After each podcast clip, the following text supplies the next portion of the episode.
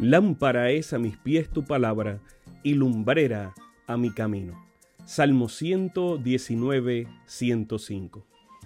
Que el Dios de los cielos bendiga tu vida en este momento junto a tus seres amados. Bienvenidos a un espacio de inspiración bíblica donde su corazón será lleno de esperanza.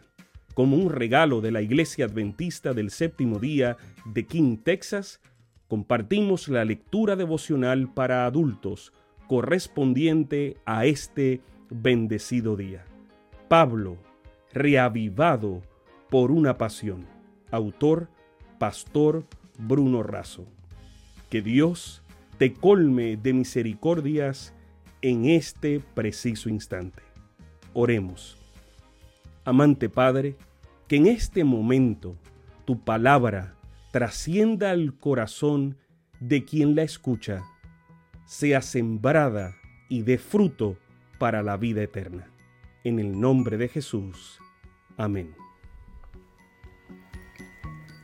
Nuestro devocional para esta mañana se llama Keinan y Canaán. Y el versículo de memoria, orad en todo tiempo, con toda oración y súplica en el Espíritu, y velad en ello con toda perseverancia y súplica por todos los santos. Efesios 6:18. Warren Wiersbe afirma que la oración es la energía que capacita al soldado cristiano para usar la armadura y blandir la espada. Debemos orar siempre. La actitud de comunión y oración debe ser permanente, no solo para pedir, sino también para agradecer, para confesar, para alabar y para interceder. 2. Debemos orar en el Espíritu. Oramos al Padre a través del Hijo en el Espíritu. Es el Espíritu el que acomoda y transforma nuestro ruego pecaminoso en sabia súplica. La oración no es lograr que se haga la voluntad del hombre en el cielo, es lograr que se haga la voluntad de Dios en la tierra. Esto lo dijo Robert Law. Siguiente es, debemos orar, velar y trabajar. Elena de Juan nos dice que hay tres consignas en la vida cristiana que deben ser observadas si deseamos evitar que Satanás nos gane la delantera. Es velar, orar y trabajar. Su única seguridad consiste en vivir una vida vigilante. Vele y ore siempre. Esto se encuentra en Joyas de los Testimonios, tomo 1, página 248. En lejanas tierras africanas nació y creció Kei Naan, que en su idioma original somalí significa viajero. Creció entre las guerras y las hambrunas.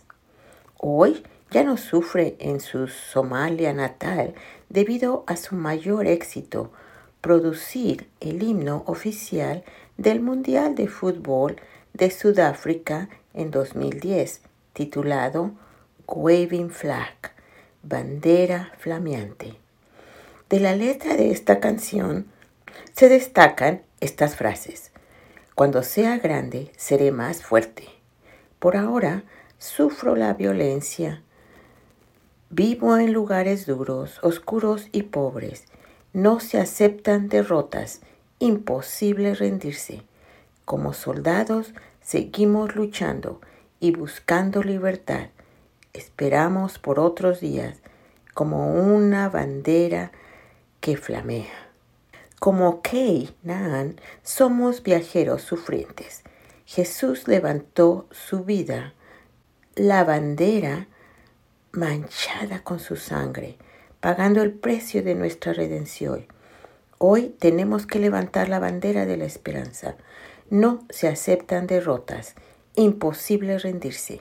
Luchando pronto llegaremos al final del viaje, a la Canaán prometida, cuando cantemos el himno oficial inaugural del universo restaurado. No se aceptan derrotas.